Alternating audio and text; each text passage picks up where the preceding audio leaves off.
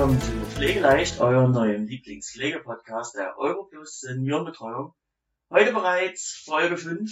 Tina ist natürlich wieder bei mir und zuerst einmal die Frage an dich, wie sieht's denn zu Hause aus? Schönes Wetter draußen, hast du deinen Frühjahrsputz erledigt? Aber selbstverständlich. Und ich habe auch wirklich sämtliche Hinweise von Frau Gut umgesetzt und ähm, war auch sehr erfolgreich dabei. Ja, ja das glaube ich dir. Also bei mir war es ähnlich. Ich habe mich dann auch direkt ans Werk gemacht zu Hause und was denn so, wie du es vorher gesagt hast, dass man dann auch wieder die Dinge wiederfindet, die schon längst in Vergessenheit geraten sind? Darüber müssen wir jetzt nicht weiter reden.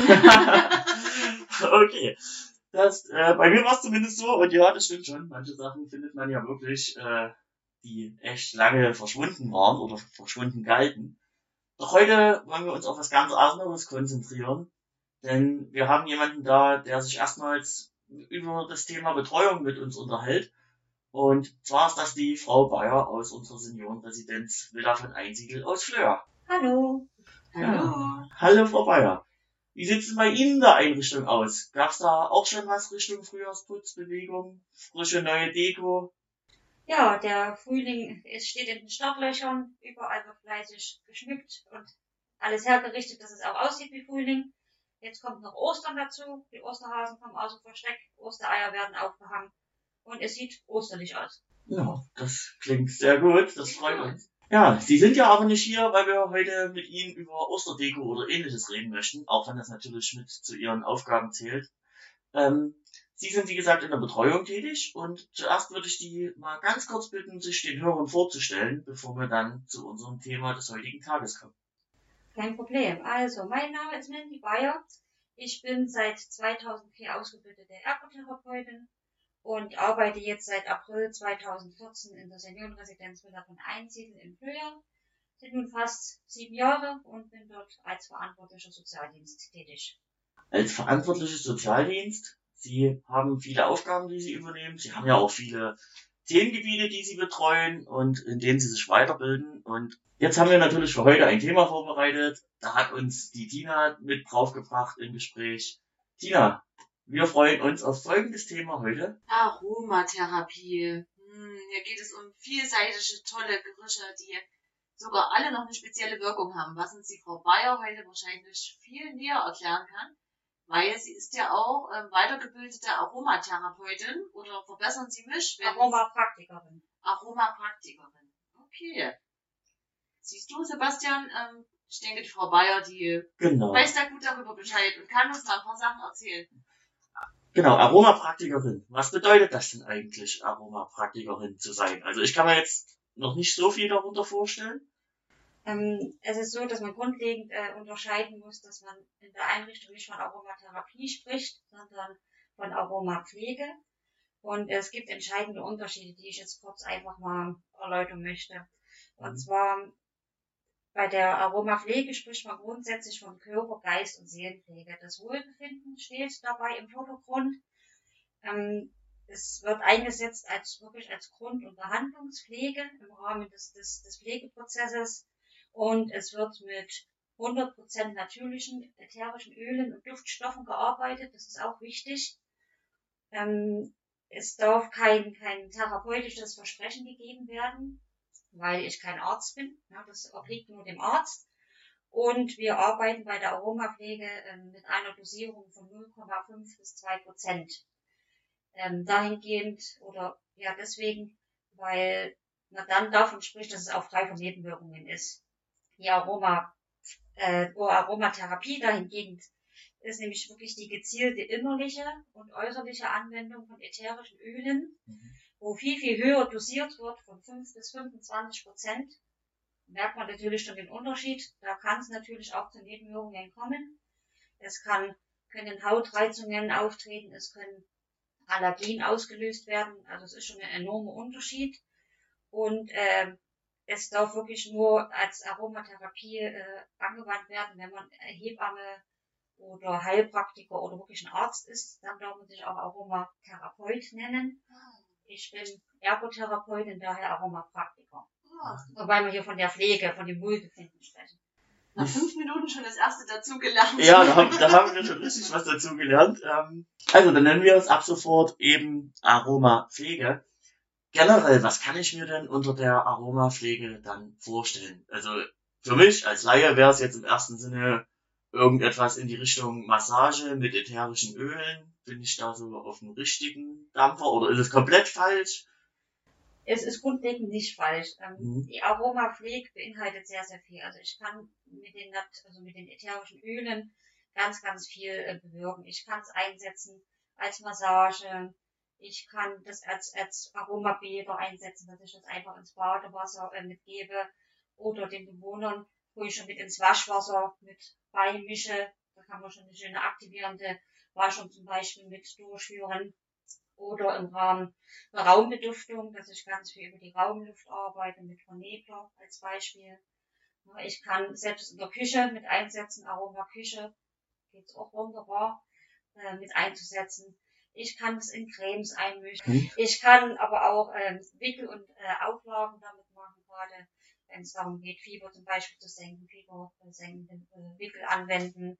Äh, in der Sterbebekleidung ganz großer Punkt, wunderbar zum Einsetzen. Ja. Aber auch ähm, zum Inhalieren. Na, jeder kennt das, wenn das Kind mal erkältet ist, haben wir früher viel inhaliert. Das geht auch mit ätherischen Ölen. Das ist schon ein ganz schön weites Spektrum. Also, wie Da gesagt, muss ich- hm, Da muss ich gleich mal dazwischen quatschen. Brauchen Sie, weil Sie sagen, ähm, das ist ähm, mit Inhalation möglich, ähm, etc., brauchen Sie da ähm, ärztliche Anordnung dafür oder muss das ärztlich kommuniziert werden, dass Sie das anwenden dürfen? Insgesamt ist es, ist es schon ratsam, einen, Arzt äh, ein, Stück weit mit einzubeziehen. Wobei ich sagen muss, dass die Ärzte davon nicht viel wissen wollen. Ne? Das ist halt wieder so, man hat das Gefühl, die Ärzte fühlen sich in ihrem Arztdasein ein Stück weit eingeschnitten, ich will es einfach mal so nennen, so nach dem Motto, in, mein, in meine Diagnostik pfuscht keiner rein. Ne? Alles, was dazukommt, könnte ja irgendwie schädlich sein, hat man manchmal den Eindruck. Wobei ich jetzt äh, ja nicht in die Gesundheit oder nicht in den Körper eingreife, dass ich jetzt irgendwas an Medikamenten beeinflussen würde oder so und daher jetzt den Arzt nicht hinzuziehe. und wie wird es denn so angenommen bisher von den Bewohnern und Bewohnerinnen in ihrer Seniorenresidenz? Also es wird ja äh, im Frühjahr als Zusatzleistung angeboten, wo die äh, Bewohner einmal im Monat etwas quasi als Gegenleistung, so will ich es mal nennen, bekommen. Ähm, Ich spreche mit den Bewohnern äh, vorneweg darüber, was sie sich denn gerne wünschen, was sie vielleicht für Probleme haben, was sie welche Sorgen haben. Speziell äh, Richtung, vielleicht sind sie depressiv oder können schlecht schlafen. Dass man dann versucht, gezielt auf die Probleme, die der Bewohner hat, darauf einzugehen. Es soll individuell sein und es soll ja dem Bewohner auch was bringen. Und dann äh, besprechen wir das im Vorfeld, probieren auch mal verschiedene Düfte aus. Und es gibt unheimlich viele Düfte und der eine mag den Duft, der andere mag nicht. Dann müssen Alternativen gefunden werden. Und so tasten wir uns dann Stück für Stück ran. Da Sie jetzt gesagt haben, äh, dass die Ärzte das jetzt nicht so wohlwollend sehen zum Teil, wie ist es denn bei den Bewohnern? Wie empfinden die denn das? Haben Sie das Gefühl, dass die Bewohner sagen, ja, das ist, das hilft mir und so? Wie ist denn da das Feedback? Also ich habe im Schnitt so zehn Bewohner jeden Monat immer wiederkehrend, die immer wieder sagen, Mensch, mein Raumspray ist alle, ich brauche was Neues. Oder wenn ich dann nachfrage, was wollen wir denn diesmal machen? Ach, das letzte hat mir so gut getan. Ich möchte es gern nochmal. Also von den Bewohnern wird sehr gut angenommen, die dies nutzen. Okay, und wie gesagt, nochmal mit den ärztlichen Aspekt dazu. Also sagen die Bewohner jetzt von selbst, mir hilft das? Also das Ja. würde mich jetzt wirklich Also mal ich persönlich es auch kein-. Kein Typ, der jemandem Mhm. was aufschwatzt, weil ich sage, es ist eine Möglichkeit. Das Ja. ist halt doch ein Unterschied. Ich kann jetzt nicht sagen, wie der Arzt, die Pille hilft gegen das und das. Ich kann sagen, es kann unterstützend wirken. Es, ich kann sagen oder sage auch, dass es ihnen helfen kann. Ich kann aber nicht versprechen, dass es helfen wird. Aber es ist eine Möglichkeit, um das zu unterstützen. Ja, das ist ja auch vollkommen legitim. Wie gesagt, es- es war jetzt bloß rein Ja. aus Interesse eben, weil ich eben auch so ein bisschen für alternative Medizin bin. Ich persönlich bin der Typ bei Erkältung, versuche ich eben erstmal mit einer heißen Nudelsuppe oder dem äh, heißen Tee wegzubekommen. Deswegen äh, war das rein informativ für mich. Oder ein entspannendes Duftbad? Oder ein entspannendes Ja. Duftbad. Genau, da sind wir auch wieder beim Frau Nebenthema. Sie ähm, äh, ähm, sagten, Sie sprechen mit den Bewohnern, Sie informieren sie darüber, Sie beraten sie im Vorfeld. Sie haben ja jetzt eine Qualifikation, wie Sie schon sagten, als Ergotherapeutin. Was sind denn generell die ähm, Grundvoraussetzungen von der Qualifikation her, um eine Aromapflege oder eine Aromapraktikerin ähm, zu sein oder zu sein? Also ich habe eine einjährige Ausbildung gemacht, die äh, sehr viel Wissen vermittelt hat. Es gab am Ende eine schriftliche Prüfung, eine mündliche Prüfung und es musste auch eine Facharbeit geschrieben werden. Und all, also ohne dem hat man auch den Abschluss nicht bekommen. War das eine ähm, Ausbildung in Präsenz, in Vollzeit oder war das ähm, Berufsbegleitend. Alle sechs Wochen bin ich nach München gefahren. Die Ausbildung war in München. Das nach der Arbeit nach München gefahren. Donnerstags hin und sonntags wieder zurück und Oh, Montag ja. wieder frisch auf Arbeit. Frisch, ja, halt Ja. duftend. Halt duftend, ja. Oh ja. Das ist schon eine ganz schöne Herausforderung. Aber Sie machen das ja mit Leib und Seele, sonst hätten Sie sich wahrscheinlich auch gar nicht dazu entschlossen. ja. Dass, ähm, was hat Sie denn dahin bewegt? Ähm, das war eigentlich mehr oder weniger zufällig. Ich bin durch eine Freundin, die auch äh, in die Richtung sehr interessiert ist, darauf gekommen, habe mich dann näher belesen und habe gesagt, Mensch, das wäre doch mal wirklich was, was auch noch nicht jeder hat, was mal was Neues ist, wo man sich einfach auch sein Wissen aneignen kann und einfach sein ein Ergotherapeut sein erweitern kann und das alles am Ende auch ein Stück weit ja komplett machen kann. Aber der Ergotherapeut ist jetzt schon die Voraussetzung dafür, das machen zu können. Prinzipiell kann das jeder. Also Ach man so. braucht jetzt keinen bestimmten medizinischen Hintergrund. Hatte in der Ausbildung auch Bürofachangestellte als Beispiel. Die haben das auch so machen kann das jeder. Und wie lange hat das dann gedauert? Weil Sie sagten so, Sie sind immer alle sechs Wochen nach München Ein Jahr. gefahren? Über ein Jahr. Okay. Und Ja. dann komplett mit, wie Sie es gesagt haben, schriftlicher Schriftlicher, mündlicher und Facharbeit, ja. Ja. Das haben Sie schon während Ihrer Zeit gemacht, seitdem Sie bei uns bei der Euro sind? Ja. Oder war das schon vorher? Okay. Schon zu Schülerzeiten, genau. Und seit wann sind Sie da jetzt ausgelernt sozusagen? Seit 2017. Seit 2000? Also, Also, noch gar nicht so lang. ich hätte jetzt gesagt, Ja. eigentlich bieten wir es ja dann schon fast vier Jahre an jetzt. Also, deswegen ist ja eine schöne Sache, weil wie gesagt, das ist ja so mit ein Alleinstellungsmerkmal, wie Sie es eben gesagt Ja. haben. Das hat jetzt keiner groß gemacht. Äh, Wir sind ja eben dadurch auch erst äh, darauf aufmerksam geworden. Heißt Ähm, aber auch, dass wenn Sie ähm, ausfallen, das jetzt noch nicht wieder besetzt ist in Ihrem Haus. Richtig, es wurde quasi im Sande verlaufen, wenn man so sagen kann, was sehr schade wäre. Sie können das jetzt auch nicht übergeben. Also ich meine jetzt sicherlich hier sowas wie Massagen, was ich angesprochen hatte, wird nicht gehen, aber Sie können jetzt auch keine Kollegin einweisen, wie jetzt bei einem Pflegebad oder so, dass Sie dann sagen würden, so und so viel jetzt von dem Öl zufügen, dass eben das zu dieser Aromapflege wird, das dürfte nicht gemacht werden als Übergabe. Nee, so speziell nicht. Gerade wenn es Mhm. dann auch darum geht, wenn jetzt zum Beispiel ein Bewohner sagt, Mensch, ich bin heute so mies drauf, ich bin so depressiv verstimmt, ich hätte gern mal was, dann Mhm. gehört ja schon eine Menge Wissen dazu. Das könnte jetzt kein anderer übernehmen. Mhm. Was aber andere übernehmen können, und so handhaben wir es äh, wir ja auch. Wir beduften ja unsere Tagesräume auf jeder Station äh, dreimal die Woche. Und da stelle ich quasi jeden Monat einen neuen Duft zur Verfügung, dass es eben auch abwechslungsreich wird, dass man auch mal was anderes hat, denn der Mensch ist ein Gewohnheitstier, der gewöhnt sich auch an Düfte.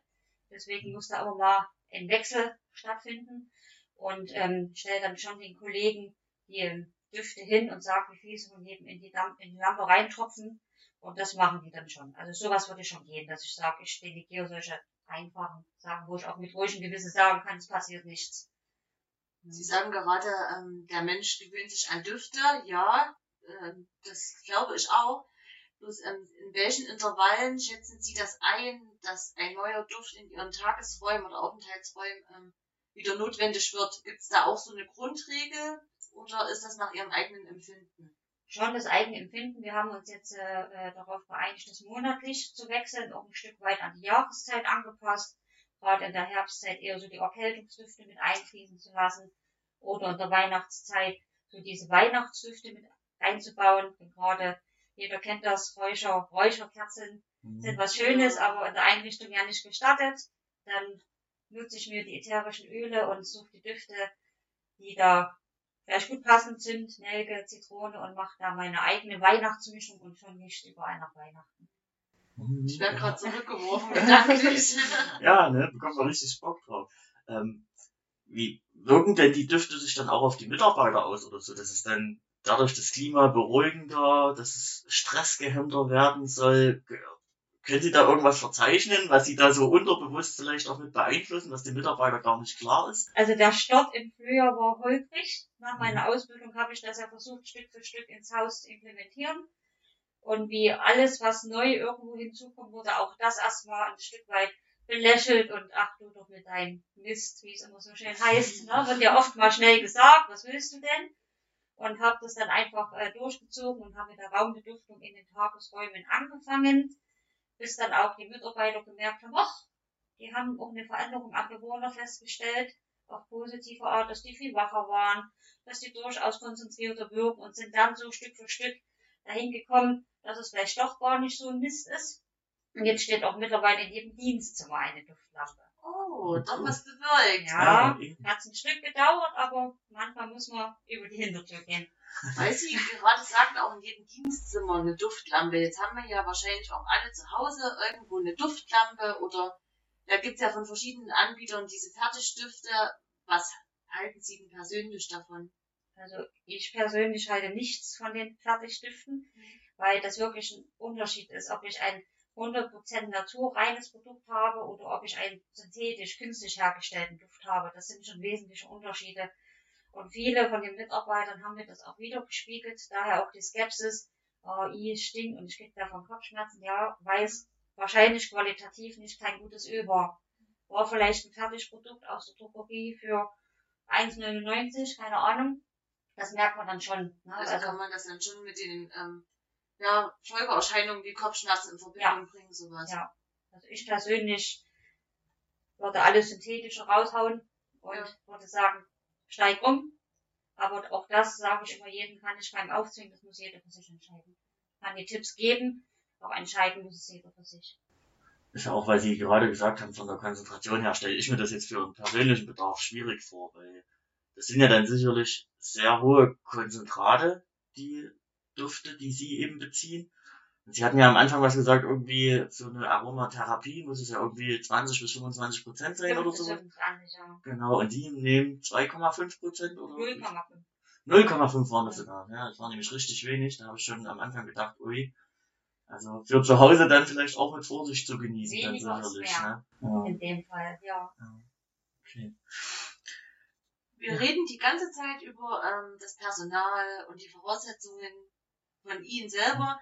Welche Voraussetzungen sind denn beim Bewohner maßgeblich, dass so ein Thera eine Aromapflege, Entschuldigung, ich, Sie werden das heute wahrscheinlich noch öfters hören, ich übe aber fleißig, dass eine ähm, Aromapflege bei dem Bewohner auch durchgeführt werden kann und darf. Zum einen ist es ja, wie schon gesagt, durch die Zusatzleistung einmal dieses, ja, ich möchte das und entscheide mich bewusst dafür. Das ist quasi die Grundvoraussetzung. Wobei ich es auch ähm, Bewohnern durchaus helfe, die in der letzten Lebensphase sind, wo ich einfach denke, dann tust du einfach mal was Gutes, wo ich dann sage, da gucke ich nicht mal, ob die das jetzt monatlich beziehen. Da gibt es einfach, weil ich dem was Gutes tun möchte. Da gehen Sie dann auf die Biografie ein, auf ja. Fragen Angehörige? Mitunter, genau. Es wird ja auch viel Biografiebogen ähm, darüber gesprochen und auch gefragt, was so Lieblingsstifte sind oder äh, es wird gefragt, ne, wo viel im äh, Garten, was sind denn so die Lieblingsduft, äh, äh, Flieder, Rose etc. Und sowas äh, kann ich dann natürlich, äh, natürlich gezielt mit anwenden oder einsetzen. Und Voraussetzungen bezüglich ähm, Krankheits- oder Gesundheitsveränderungen am Bewohner, also dass man sagt, es gibt bestimmte Herz-Kreislauf-Erkrankungen, die sind jetzt eher ungünstig, ähm, wenn ich die und die Aromastoffe wähle. Man muss natürlich schon gucken, was der Bewohner insgesamt für Krankheitsbilder hat. Ne? Ich muss gucken, ähm, wie ist er gerade in seiner physischen und psychischen Verfassung, was ist das Problem. Wobei ich auch sagen muss, wenn jetzt wirklich ein Bewohner an der Haut speziell was hat, dann würde ich schon den Arzt hinzuziehen, weil man muss schon sagen, entweder entscheide ich mich für die natürliche Weise, sprich Aromapflege, oder ich, ich sag das mal, äh, von der Creme die die Hautärztin verschrieben hat. Man muss sich dann schon entscheiden, entweder das eine oder das andere. Es kann nicht beides gleichzeitig angewandt werden, weil dann würde es äh, Wechselreaktionen geben. Also das muss einem mhm. schon bewusst sein. Da muss man dann natürlich schon ein Stück weit Rücksprache mit dem Arzt halten oder auch fragen, was möchte der Bewohner. möchte er es durchaus mal versuchen zu sagen, ich verzichte jetzt mal auf die Creme, die der Arzt verschrieben hat, weil ich einfach sehe, es geht nicht vorwärts und ich nehme alternativ mal das andere, um einfach zu sehen, was besser wirkt. Also das haben wir auch schon gemacht. Stehen Sie da in Interaktion mit auch den Pflege- und Pflegemitarbeitern? Ja, auf die bin ich ja angewiesen. Die müssen es ja gerade, wenn es zum Beispiel abends darum geht, den Bewohner das irgendwo aufzutragen, bin ich auf die Hilfe der Mitarbeiter angewiesen. Äh, ist das dann eine Art Delegation? Ähm, muss das dann irgendwo festgehalten werden, dass gerade die Mitarbeiter das dann abends am Bewohner mit beifügen dürfen? Oder? Also ich äh, habe das ja dann, wenn ich jetzt zum Beispiel eine Ölmischung anfertige, ist es ordentlich beschriftet, welcher Bewohner ist das, was ist drin, wann habe ich es hergestellt und äh, auch mit, der, mit dem Hinweis, wann sie das wie oft austragen sollen. Und dann besprechen wir das, hinterlegt das natürlich auch im PC, das auch dokumentieren, um einfach von allen Seiten her auch abgesichert zu sein. Ja. Vorneweg wird auch ein Allergietest gemacht bei den Bewohnern. Also es ist nicht so, dass ich grundsätzlich jedes Öl auftragen würde. Alles, was, was auf die Haut geht, wird vorneweg mittels einem Allergietest auch getestet auf Verträglichkeit. Wie testen Sie das? Kann ich mir das vorstellen wie beim Arzt? Ähm wenn ein Arzt testet mit Einritzen und. Nee, um Gottes Willen. naja, man hat dann so Bilder im Kopf. Ja. Es wird an, an der Ellenbeuge getestet, das ist einfach die dünnste und sensibelste, sensibelste, sensibelste Stelle, die wir haben. da wird quasi das Öl draufgegeben, da wird 20 Minuten gewartet und da wird geschaut, ob irgendeine Hautreaktion sichtbar ist. Aber in der Regel habe ich jetzt noch keinen erlebt, wo das passiert ist. Also wie bei einer Haarfärbung. Genau. Okay. Echt? Hast du mal Hautfärbung aus der Haut? Nein, also ich war ja auch mal jung und habe mir Haare gefärbt. Und da wurde das tatsächlich beim ersten Mal Haare färben beim Friseur auch ähm, die Farbe vorher getestet. Okay. Und nach 24 Stunden, wenn das in Ordnung war, dann hat der Friseur auch Haare gefärbt. Ob das jetzt immer noch so gemacht wird, keine Ahnung. Cool. Das ist schon ein Stück her. ja, ich habe ja die Probleme nicht mehr mit Haare färben. Das hat sich ja ein bisschen erledigt. Hm. Das passiert. Gut, bisschen vom Thema abgekommen. Nee, kein Problem. Ähm, bezüglich auch der Wirkung auf den Bewohner. Sie hatten ja schon mal gesagt, äh, von Ihren Kollegen haben Sie erfahren, dass Bewohner wacher, fitter, aktiver waren.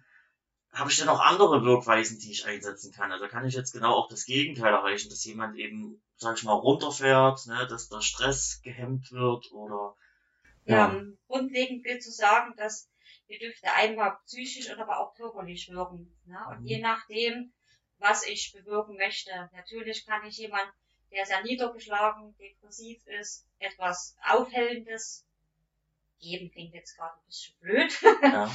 aber quasi anbieten in Form von Zitrusdüften, die beleben, die, die steigern die Konzentration, die machen wach. Ähm, ich kann aber auch jemanden, der sehr schlecht einschlafen kann, mhm. das ist das, was Sie gerade gesagt haben, ein mhm. Stück weit erden, dass er zur Ruhe kommt, dass er vielleicht besser einschlafen kann. Also je nachdem, für was es gerade benötigt wird. Ja.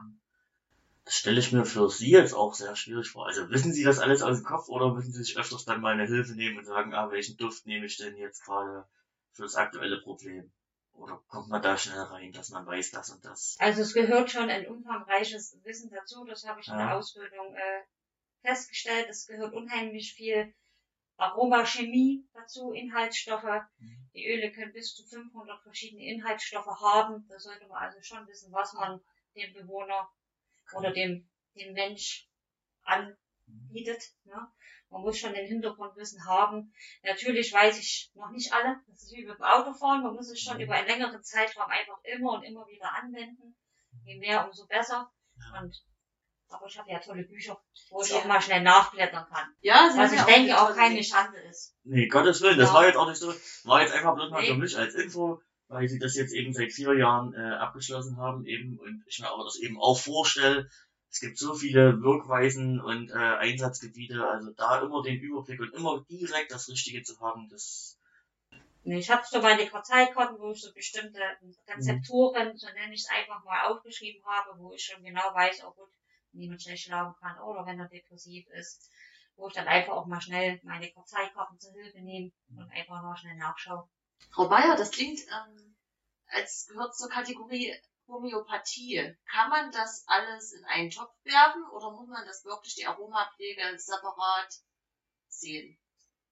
Ich denke schon, dass es separat zu sehen ist. Es ist, es ist ein Teil zur Pflanzenkunde. Es, es hat auch die allgemeinen Mediziner haben das auch in ihrer Ausbildung. Es gehört zur Phytotherapie, so wird es ausgesprochen.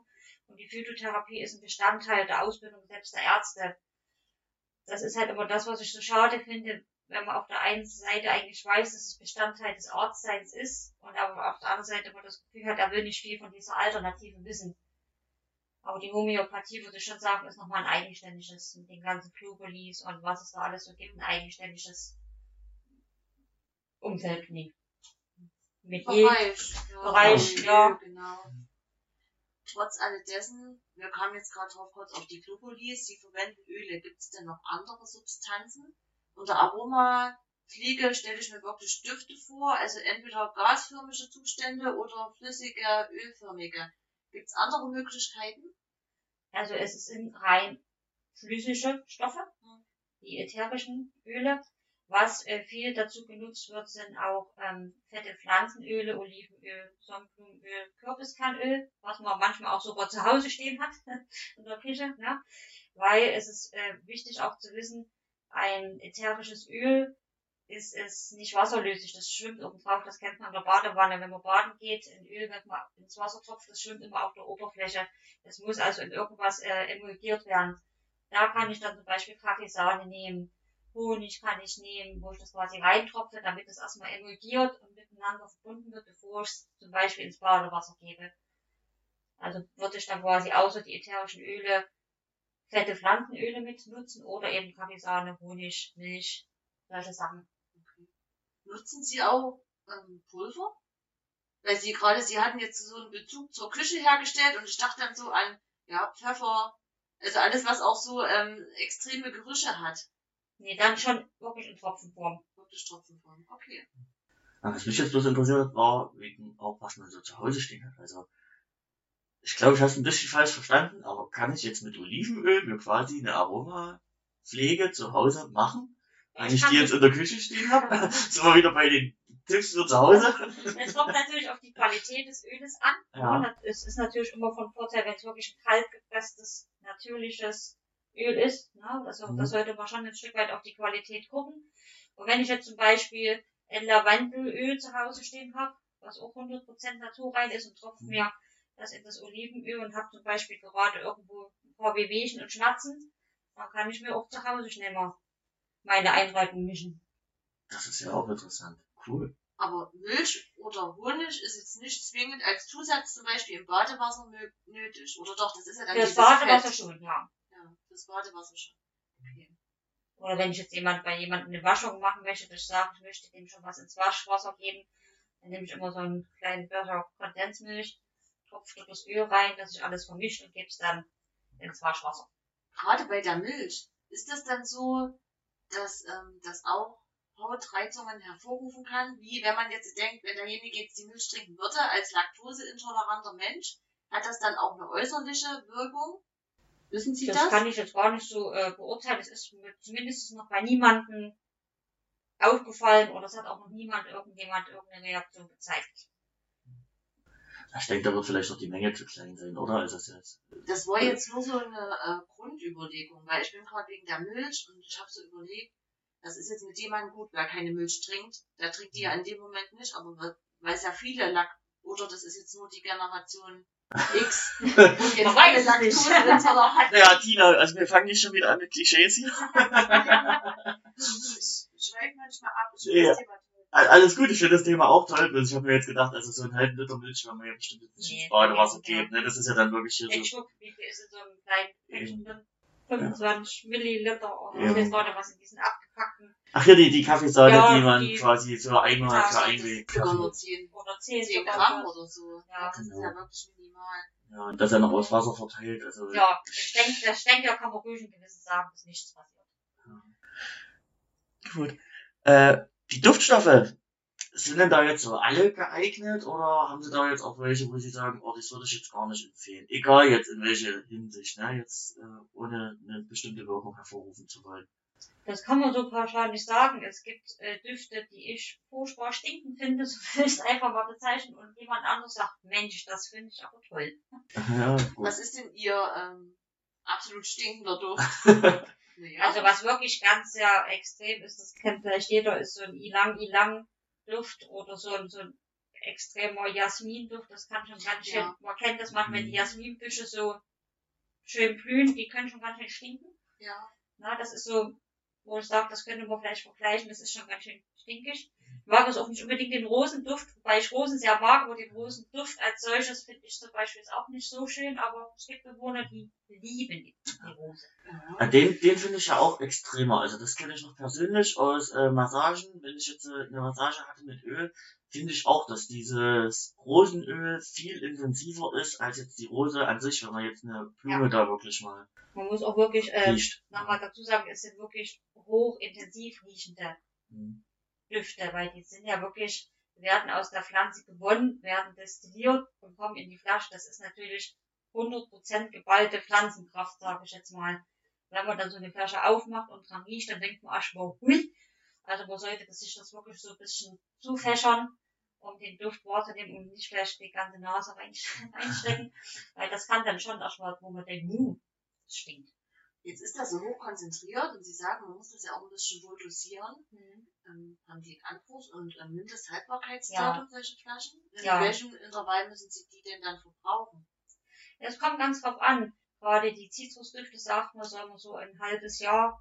Dann werden die langsam, wie man so schön sagt, ranzig, die werden so schlierig, ne, wenn man mal jetzt was aus der Flasche raustropft, das zieht dann so Fäden, dann weiß ich, das Qualitätsmerkmal stimmt nicht mehr. Ich sollte sie dann doch mal bewerfen. Die Nadelöle, die sind dann durchaus schon länger wie ein Jahr haltbar. Es kommt drauf an, welche, welche Öle das sind.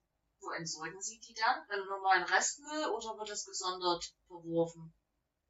Gut, ich hatte den Fall noch nicht, bis jetzt waren sie immer alle, alle die Ja, gut. Dann muss der Glasmüll sein. Dann ist der Rest der Glasmüll. Genau, nee, wenn's, wenn die Bewohner nachfragen, ist auch richtig so. Ja, Alle aber Flaschen vielleicht auch gut alle. gibt's ja hier und da einen Bewohner, der seine eigene Vorliebe hat, wo dann doch der Verschleiß nicht so hoch ist und das sich dann eher auf einen Bewohner konzentriert. Wobei man dann wieder sagen könnte, das passt zum Frühjahrsputz, wenn ich jetzt so Rest Lavendel oder Zitrone noch zu Hause habe und ich weiß, das kann man jetzt nicht mehr unbedingt für die Haut anwenden, dann tropfe ich dann Tropfen ins Waschwasser, ins Wischwasser und wisch meine Wohnung dann nicht alles nach Zitrone. Ah, Das ist gute Kurve gekriegt. Ja. Ja, und das ist auch ein cooler Hex für zu Hause Ja. wieder mal. Und So. gerade die Zitrone ist auch sehr desinfizierend. Also hat man sogar noch zwei gute Sachen. Das riecht gut und das desinfiziert. Ach, in dem Öl habe ich die desinfizierende Wirkung noch mit drinne durch die Ja. Säuren, die die Zitrone ausbildet, nehme ich dann Ja. an. Hat Ja. eine sehr desinfizierende auch Raumluft. Okay. schön desinfiziert. Das ist, das ist echt interessant zu wissen. Von der Herstellung her ist jetzt natürlich ein bisschen so ein anderes Thema. Gibt es dann auch Kurse, die Sie weiter belegen können, dass Sie sagen, wenn Sie Lust hätten, könnten Sie selber irgendwann mal Öle herstellen? Weil ich meine, in der Vergangenheit, ganz früher oder so, äh, ist es ja wahrscheinlich irgendwie wieder auf die Kräuterhexen und sowas zurückzuführen, denke ich mal. Gut, die Kräuterhexen, die haben, so, die Medizinmänner, die sind in den Wald gegangen, haben sich die Wurzel ausgegraben, die sie gebraucht haben, haben sie in den Kochtopf geschmissen und ausgekocht. Mhm. Wir haben jetzt den Luxus, das aus, aus der Flasche nehmen zu können, aber das sind schon äh, Herstellungsverfahren, die wir hier nicht anwenden können. Mhm. Da zählt die Wasserdampfdestillation da, dazu, das ist gänzlich untersagt. Man darf Mhm. zwar in kleinen Rahmen Liter äh, selber destillieren, aber die Anschaffung ist eben enorm. Ja, also das, da muss man schon ein gut eingeräumtes, ja, schon fast Büro, extra Raum, irgendwas haben, wo ich sage, ich destilliere. Aber das sollte man dann, denke ich, schon den, den Fachmännern überlassen, die das dann quasi über Wasserdampf destillieren. Äh, ein anderes Herstellungsverfahren ist das Das atmen Sie durch. Ja. Genau. Ein anderes Herstellungsverfahren ist die Kaltpressung. Ja, gerade die Zitrusdüfte, man kennt das, wenn man eine Orange schält. Wie schnell spritzt das einmal ins, in, ins Gesicht? Das kennt jeder. Das Mhm. ist nämlich schon das ätherische Öl aus der Frucht. Die gewinne, äh, gewinne ich über diese sogenannte Kaltpressung, wird quasi die Schale angeritzt, dann wird es quasi rausgefiltert und das, was übrig bleibt, ist dann quasi das Öl. Ja, das gewinne ich über diese Kaltpressung. Ein weiteres Verfahren ist die Empleurage, wo Talg hinzugegeben wird oder wo Alkohol hinzugegeben wird, was dann die Duftstoffe aus den Pflanzen herausholt, dann wird es wieder extrahiert. Also das sind schon ganz schöne Vorgänge. Mhm. Das würde ich zu Hause nicht machen. Nee, es hätte, es hätte ja sein können, äh, dass wir das auch bei uns im Unternehmen hätten nutzen können. Ja. Ne? Dass man hätte sagen können mit den Bewohnern, hey komm, wir machen uns einen coolen Kräutergarten und äh, wenn wir die Kräuter dann irgendwann mal ernten, dann mache ich ihnen ein Öl draus und dann gucken wir mal, was passiert. Das wäre ja eine coole Sache gewesen, wenn es möglich gewesen wäre. Aber dann würde das Pflanzenmaterial auch viel zu wenig sein. Man Mhm. braucht mitunter 1000 Kilo Pflanzenmaterial, um überhaupt ein Liter Öl herzustellen. Also das ist schon, da reden wir hier von Dimensionen. Bestes Beispiel Frankreich und Lavendelfelder. Ja, man braucht unheimlich viel Pflanzenmaterial, um überhaupt etwas an Öl heraus, ja, herausfiltern zu können und zu erhalten. Deswegen sind die stellenweise auch so kostenintensiv, die Öle. Gibt es eine auch nur annähernd gleiche Wirkung, wenn Sie das, ähm, die reine Pflanze als solches verwenden würden, zum Beispiel für ein Bad, für ein Vollbad? Wenn jetzt gerade wieder Herr Sturm, Sebastian, Entschuldigung, wenn jetzt gerade wieder Sebastian ähm, sagt, wir gehen mit den Bewohnern in den ähm, eigenen Kräutergarten und auf, mit Hilfe der Betreuung ähm, nehmen wir da unsere Kräuter mit und machen daraus nicht unsere Öle, aber verwenden das bei der Pflege. Hat das annähernd denselben Effekt? Nee. Also es ist schon wirklich viel, viel hoch konzentrierter, kann man sagen. Also wenn man jetzt auch für zu Hause sagt, man nimmt sich ein paar Blümchen mit hoch und schmeißt die in die Badewanne, dann Hat's nicht den gleichen Effekt. nee. Ja, weil das kennt man ja, ja. Das, das wär, hat mir das jetzt auch gerade so verbildlicht, so aus Werbung oder irgendwie, zumindest aus Bildern kenne ich das auch hier. Wo, wo Blätter die, überall ja, ja, die ja. Rosenblätter oder die Kamille oder Und die irgendwas. Zitronenscheibe im, im Glas schmeckt ganz anders wie ein Tropfen Zitronenöl. Also das ist schon ein Unterschied. Weil die sagen, schmeckt ganz anders. Kann man sie das Zitronenöl trinken? Ja, Echt? einfach mal ausprobieren, aber man braucht äh, kohlensäurehaltiges Mineralwasser, weil wir müssen was haben, was emulgiert. Die Mhm. Kohlensäure ist so ein Fall, also mal wirklich so oft auf einen Liter, anderthalb Liter mit Kohlensäure mal einen Tropfen Zitrone reingeben, ist total lecker. Okay. Okay. Haben Sie das auch schon mit anderen Aromen probiert? Pfefferminze. Ja, Ja, wenn man denkt, der Pfefferminze aus dem Garten, ja. genau, schmeißt man sich ja auch mal schnell ein bisschen Wasser drauf. Ja. Aber könnte ich das dann mit allen Aromen machen oder gibt's auch Ausnahmen? Also ich meine, ich kenne jetzt zum Beispiel noch Rosenwasser, jetzt sagt mir noch was im Hinterkopf, Mhm. wo ich äh, noch was mit verbinde, aber wenn ich jetzt sage, was weiß ich, äh, so Fichten, Tannennadel oder irgendwas, ich meine, ich wollte es jetzt nicht wissen, wie es schmeckt, aber das ist jetzt nur rein Das, ist, das würde ich eher zum Inhalieren benutzen. dass ich so ein schönes Dampfbad in der Erkältungszeit mache. Ja. Ja. Wirklich, man kennt das auch von früher. Na, da musste man auch immer mit Pulmotin kennt jeder, Ja. Mhm. ja, die Inhaltsstoffe und dann durch lieber den Eukalyptus oder den Thymian ins heiße Wasser tropfen und inhaliert das, dann habe ich auch einen guten Effekt. Und Sie, Sie sagten vorhin, die Dimensionen sind natürlich gewaltig, dementsprechend auch die Kosten. Wer finanziert das denn bei Ihnen in der Einrichtung? Die Einrichtung selbst oder müssen die Bewohner ähm, Zuzahlungen leisten, weil Sie sagten, Sie haben die Möglichkeit, einmal monatlich das zu nutzen? Wie ist denn da ähm, die Kostenabrechnung gedeckelt? Also natürlich ist die Erstanschaffung, es kostet natürlich ein Stück weit, ne? Die, die Lampen, wenn man so möchte, müssen beschafft werden. Die Öle, man braucht erstmal so einen gewissen Grundstock, dass man erstmal von jedem, was am häufigsten benutzt wird, da hat. Und ansonsten ähm, tragen die Bewohner, die, die das nutzen, äh, monatlich 5 Euro bei. Und für die 5 Euro natürlich, na, das spielt sich dann Stück für Stück mit ein, wird dann immer wieder was Neues geholt, wenn mal was alle geworden ist, dass das immer wieder sich ein Stück weit finanziert. Ja gut, das ähm, Preis-Leistungs-Verhältnis, das ist ja wahnsinnig überschaubar. Ich Ja. hätte jetzt ähm, mit höheren Summen für die Bewohner gerechnet, aber das als Eigenanteil ist ja, da mache ich auch mit. Ja. Von der Beschaffung her, äh, wir haben ja generell bei uns in der Euro zentrale Händler. Ähm, in dem Fall ist es ja so, ist ja schon ein spezielles Thema. Haben Sie da einen speziellen Einzelhändler oder läuft das dann auch mit über einen unserer größeren Lieferanten, wenn Sie? Nein, ich habe ähm, den Hersteller Primavera für Mhm. unser Haus gewinnen können und habe dort auch andere Konditionen, wie wenn ich jetzt als Privatmann dorthin gehe und Sachen beziehe. Und da bin ich auch sehr, sehr dankbar dafür, dass das so geklappt hat.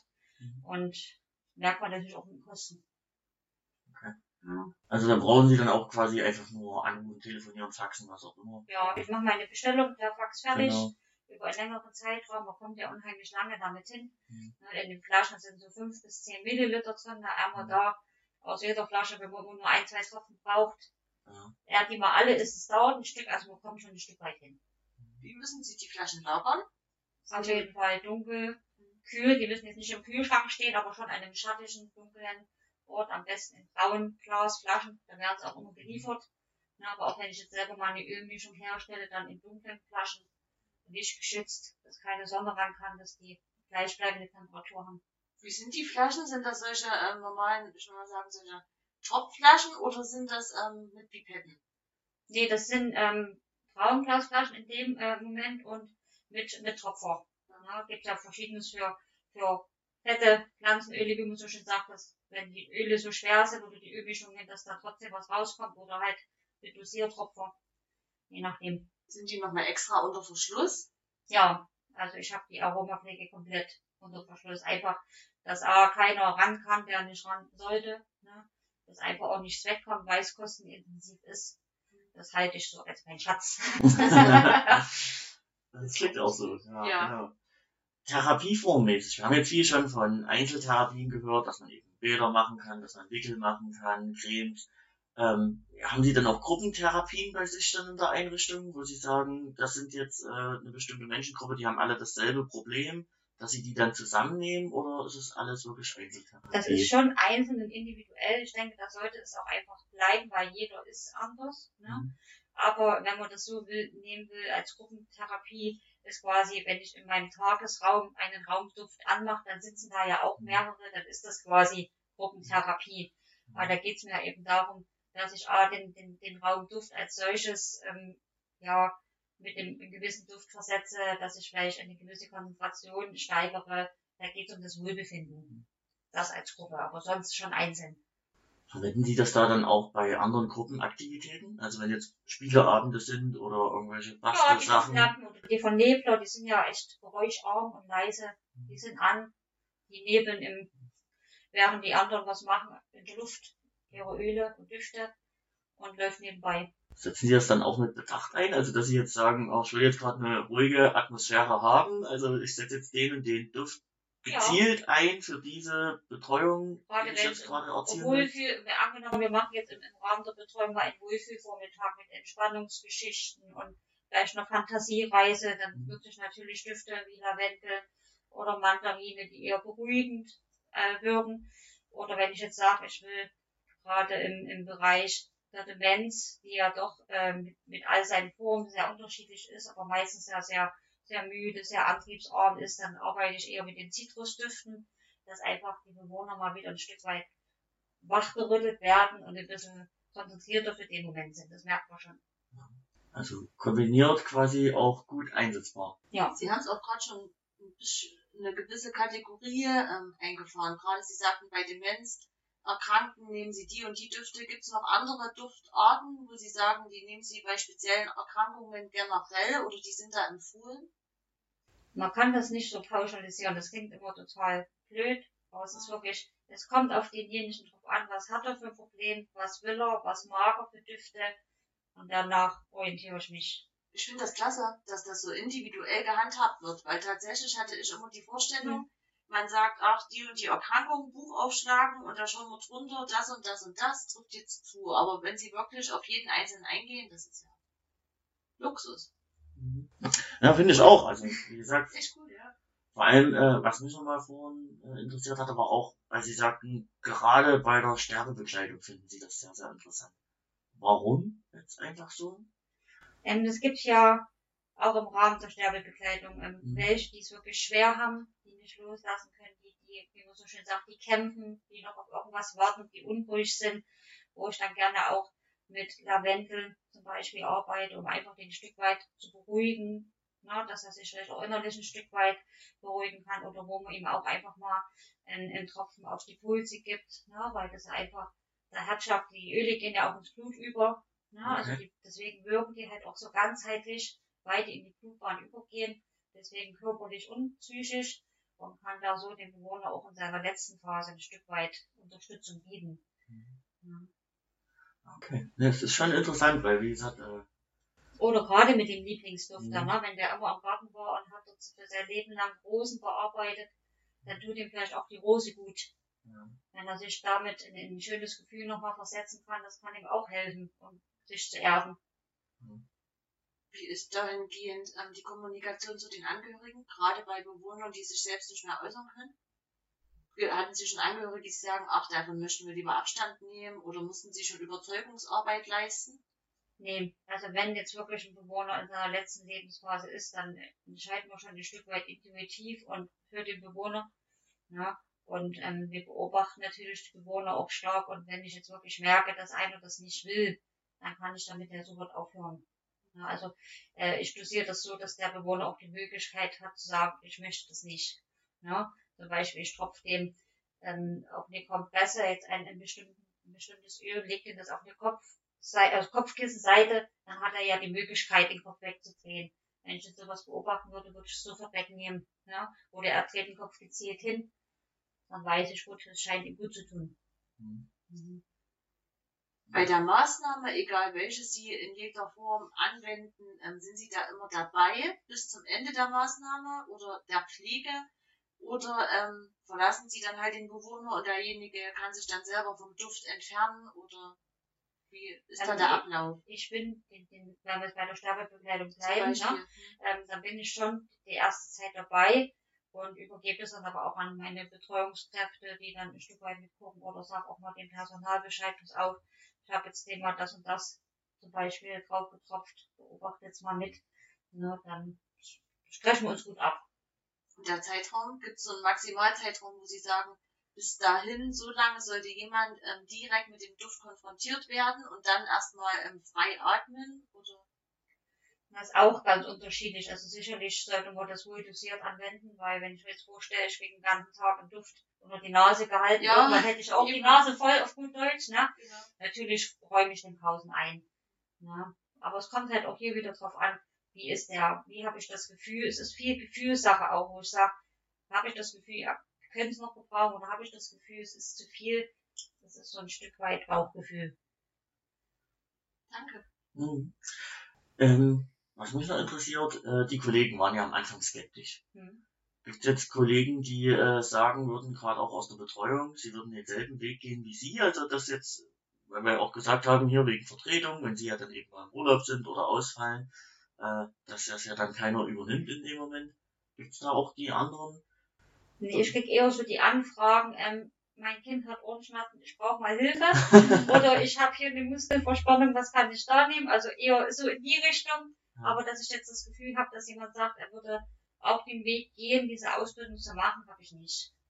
Es gehört auch wirklich viel Zielstrebigkeit dazu und auch der Wille. Ja. Also man merkt ja, dass sie das wollen, auch das Wissen haben wollen, ne? darauf sich einzulassen ich ziehe da auch Mut davor, weil das ist dann schon das vor allem nebenbei noch zu machen und dann über ein Jahr, alle sechs Wochen nach München fahren, wie Sie am Anfang erzählt haben. Es war ein schwerer, steinischer Weg. Ich bin auch froh, das alles einmal geschafft zu haben und würde das jetzt auch so schnell nebenbei nicht wieder machen wahrscheinlich. es ist ein Meilenstein, wo man sagt, ja, Chaka, geschafft, so mit Familie und Beruf und allem.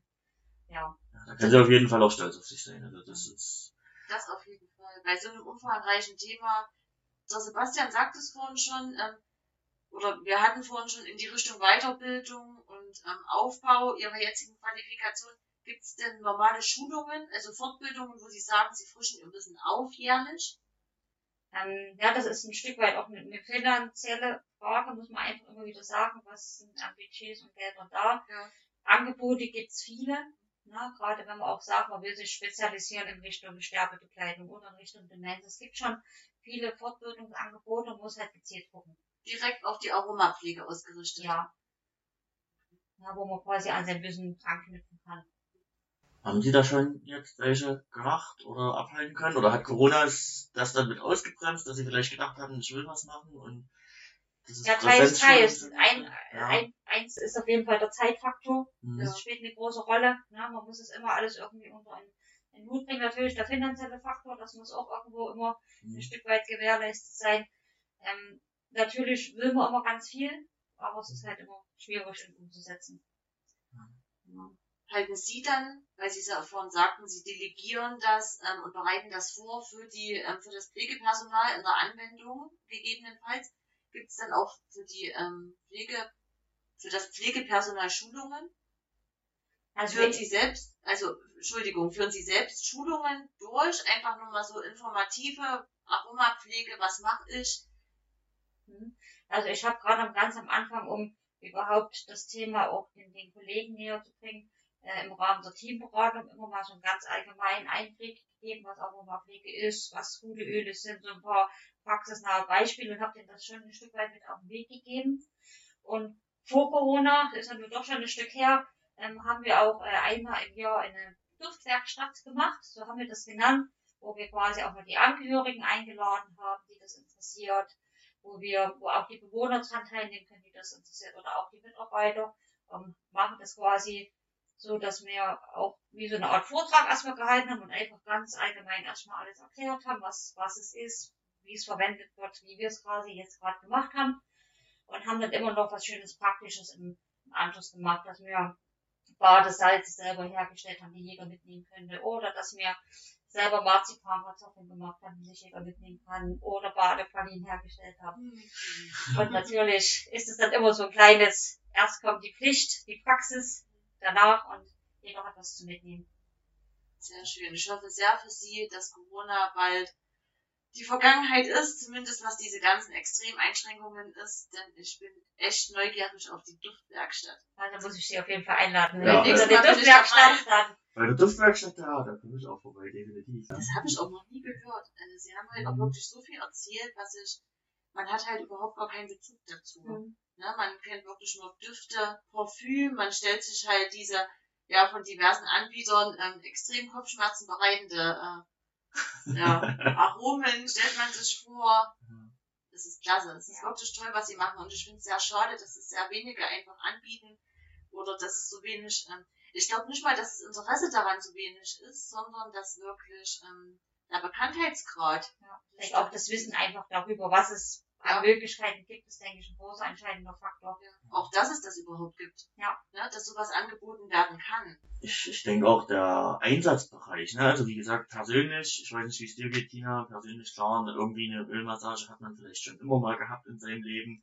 Dann, wie du schon gesagt hast, die Öle, die ich mir kaufen kann, die jetzt nicht ganz so hochwertig sind, äh, die kennt man eben auch, aber gerade jetzt das eben auch für Therapiemaßnahmen oder eben Pflegemaßnahmen, wie es bei uns ja in den Einrichtungen Ja. dann ist, das war für mich heute auch was komplett Neues. Ich habe mich da ja auch mega drauf gefreut und das sind, denke ich, wirklich Sachen, die noch nicht so ganz bewusst sind, dass du damit auch gewisse Stimulationen eben hervorrufen kannst oder eben anderweitig einwirken kannst. Das Schöne ist eben auch, dass es nicht nur für die Arbeit einen, einen hohen Nutzen hat, sondern auch privat. Mhm. Also die ganze Familie profitiert, Freundeskreise, jeder profitiert mit irgendwelchen Wehwehchen. Ne? Ja, klar. wo man dann ganz viel auch ähm, alternativ wirklich äh, Tabletten und solche Sachen wirklich dadurch auch setzen kann. Also man kann ganz viel erreichen. Frau Bayer, weil wir gerade beim privaten Bereich sind. So ein ganz kleiner Tipp, ohne dass wir irgendwelche ähm, Hersteller oder ähm, irgendwelche Drogeriemärkte benennen müssen. Gibt so einen Tipp, wo Sie sagen, benutzen Sie lieber für zu Hause diese manuellen Duftspender, ähm, belassen Sie es dabei, nehmen Sie diese flüssigen, ähm, ja, äh, fertig äh, Aromen, die man nur aufdrehen muss und in den Raum stellt. Also wissen Sie, was ich meine? Ich habe nee, ich habe zu Hause tatsächlich alles umgekrempelt. Ich habe zu Hause die Duftlampe stehen und wenn mir dann noch ist, dann wird die Duftlampe angemacht. Ah, na gut, okay. Also weil gerade Sanitärbereich würde mich auch interessieren. Ich kenne es ja eben auch viel mit dem Raumspray. Ne? Und ich meine, Thema Aerosole und so Mhm. weiter. Was wäre denn da jetzt so ein Tipp, was man machen könnte alternativ? Also was jetzt wirklich für den 0815, wie es die Tina und ich sind, äh, die jetzt sich jetzt nicht eben so sehr mit den Aromen auskennen. Also wenn man sich das wirklich mal für sich selber ein schönes Raumspray äh, in Form von Raumduft am Ende herstellen will, nimmt man einfach einen richtig hochprozentigen Alkohol Mhm. Ne? Also je mehr Prozente, umso besser. Tropft dort nach Belieben die Düfte rein, die man gerne denkt, haben zu wollen und versprüht das im Raum und der ganze Raum riecht gut. Oder eben dann das mit der Zitrone im Wischwasser. Genau. Oder das? Hält das dann auch mehrere Tage? Also würde das jetzt halten, wenn ich jetzt wirklich sage, ich nehme den Zitronenduft in mein Wischwasser Es rein? riecht schon ein Stück weit. Ja. Ja. Also bei einer wöchentlichen Reinigung könnte ich dann sagen, ich verzichte auf alle anderen Einfach mal ausprobieren. Das können wir dann beim nächsten Mal. genau. Noch eine kurze Frage zum privaten Einsatz. Es heißt immer, in Schlafzimmern sollen keine ähm, zusätzlichen Aromen oder Düfte stehen, außer die normale Raumluft. Ist, ist dem wirklich so? Hat das so einen Einfluss auf das ähm, Schlafbedürfnis oder Schlafempfinden? Also, dass, dass ich jetzt sagen kann, dass es, dass ein Duft im Schlafzimmer nicht zu tun hat, kann ich so jetzt nicht unterstreichen. Es gibt ja viele Menschen, die Einschlafprobleme haben, die unruhig schlafen. Und ähm, ich kenne viele, die mittlerweile mit Duftlampe quasi einschlafen. Sind heutzutage auch so einstellbar, dass die nach einer gewissen Zeit von alleine ausgehen, so dass ich also schon mal keine Angst haben muss, dass irgendwas passiert, weil wenn die Lampe aus ist, ist sie aus. Ne? Aber ich bin dann in der Zwischenzeit eingeschlafen und kann wohl ruhen. Beeinflusst mich das dann insofern den nächsten Tag? Weil man kennt ja jetzt, äh, also ich weiß es persönlich jetzt aus äh, einem Familienmitglied, ne? es gibt ja dann gewisse Mittelchen, damit man eben besser einschlafen kann, dann hast du ja aber morgens die Wirkung, dass du wie platt und gerädert bist, ne? weil dann ja quasi dadurch die Nebenwirkung sich ja einstellt durch irgendwelche Schlaftabletten oder ähnliches. Gibt's das bei den Düften dann auch oder ist man dann morgens richtig fit? Na, hier, deswegen sind wir wieder bei dem Thema, Mhm. die Dosierung macht das Gift, wie man so Ja. schön sagt. Also in dem Rahmen, wo wir uns hier bewegen, weniger ist mehr, hat man auch keine Nebenwirkungen. Mhm. Und die Öle verpflegen ja auch wirklich im Raum. Ne? Die sind ja, die verflüchtigen sich ja, also wenn sie dann aus dem Raum raus sind und man die so nicht mehr wahrnimmt, dann sind sie auch raus. Und wie sind da die Erfahrungen Durchschlafen? her dann? Also ist das dann, also haben Sie da eventuelle Rückmeldungen oder so, weil es jetzt eben auch gerade die Tina gefragt hatte? Also im Durchschlafen habe ich tatsächlich noch keine Rückmeldung bekommen, aber dass man dadurch besser einschlafen kann schon. Mhm. Oder auch gerade bei Kindern, die so Probleme haben mit dem Einschlafen. Ja, Für die ist es natürlich schön, wenn die dadurch zur Ruhe kommen. Gibt es eine spezielle Altersgrenze, wo Sie sagen, bei Kleinstkindern lieber nicht, aber so ab 5, 6 Jahre, Ja, was bei, bei kleineren oder jüngeren Kindern wirklich tatsächlich gut funktioniert, ist Mandarine Rot. Das ist für die kleineren Kinder ein besserer oder geeignetere Duft und später dann kann man ruhig übergehen in Lavendel. danke. Bitte. Gut. Ich bin geblättet von ähm, so, Ja. so gut riechender Information. Aha, wir, wir müssen auch echt aufpassen, weil wir ja dann später noch ein bisschen arbeiten müssen, du und ich, Tina. Dass wir hier nicht in Aroma abschwelgen und uns irgendwie, weil mir wäre es jetzt so, also mir, klar, ja, jetzt am Ja, liebsten so kleinen, immer- kleinen Wellness-Tag jetzt einlegen und ab. Ja, das hat, ich wollte gerade sagen, das hat immer so einen gewissen Wellness-Faktor. Ne? Man verbindet das immer mit Erholung und klar, Sie, äh, Sie sprechen auch von Aktivierung, man kann das vielse, vielseitig einsetzen. Ne? Aber es hat immer so, man denkt als erstes an den Erholungseffekt. Ich hoffe sehr, dass ähm, das präsenter wird, dass Sie sich ähm, immer weiter austoben können, dass irgendwann bald wieder Ihre Duftwerkstatt ähm, stattfindet. Ja, ich bin ohne Fragen und würde einfach wieder auf sie zukommen. Das wäre definitiv, ganz einfach. Einladung folgt. Ja, so, ja. Genau, dann machen wir, machen wir bei der Duftwerkstatt dann noch ein bisschen Bar- Badesalze am Ende. Dann haben wir auch noch was persönlich zu Hause davon. Ja. Ja, wie gesagt, bevor wir uns jetzt wirklich dann auch hingeben, Sie vielleicht auch in den Feierabend entlassen, soweit wir das wissen. Es freut uns erstmal, dass Sie da waren. Vielen, vielen lieben Dank. Ich kann mich der Tina nur anschließen. Äh, machen Sie so weiter. Vielleicht haben ja auch die Kollegen aus anderen Einrichtungen, die es jetzt hören, auch Lust bekommen, den Kurs mitzumachen. Ich denke, dann würden Sie sicherlich auch beratend zur Seite stehen, oder? Wo man da das am besten machen könnte. Sicherlich. Ja, und wie gesagt, vielen Dank meinerseits für das riesige Input, für den tollen Einblick, was man alles machen kann eben mit einer Aromapflege. Genau. Das durch eine Aromapraktikerin. Genau. Super, ich danke Ihnen auch vielmals. Ich denke, das war für jeden Hörer heute interessant, genauso interessant wie für uns und ist halt auch ein unendliches Thema, was man ausweiten kann. Ne, es gibt so, Sie haben heute noch abschließend eine Lektüre mitgebracht ähm, von Haug, Praxis Aromatherapie.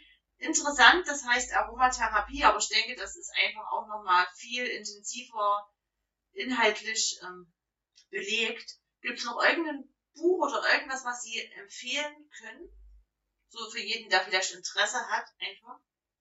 Also so als Einsteigermodell ist das schon ein gutes Buch. Also wer Interesse hat, ähm, schreibt uns gerne an. Wir geben euch gerne Hersteller und ähm, Chargennummer. Ja, Ja, du hast, du hast wohl einen Vertrag mit dem, äh, einen Vertrag mit dem Herrn Haug gemacht. Nein, das habe ich nicht, aber das ist tatsächlich das erste Buch, was ich auf meinem Schoß liegen habe, ähm, von einer Aromapflege. Nee. Also wie gesagt, wie es die Tina äh, bereits erwähnt hat, wenn ihr wollt, dann schreibt uns gerne an unter pflegeleicht.europlussenioren.de. Ansonsten, wenn euch die Folge eben auch gefallen hat, lasst uns wieder ein Like da. Abonniert uns einfach auf den bekannten äh, Podcast-Plattformen wie Spotify, Deezer, Amazon Music. Ähm, ja, und wir bedanken uns, wie gesagt, nochmals auch bei Ihnen, Frau Bayer. Sehr gern. Kommen Sie gut nach Hause und viele Grüße nach Flöa. Das Ja. werde ich tun. Und bis zum nächsten Mal. Wir sind mal raus. Tschüss. Tschüss.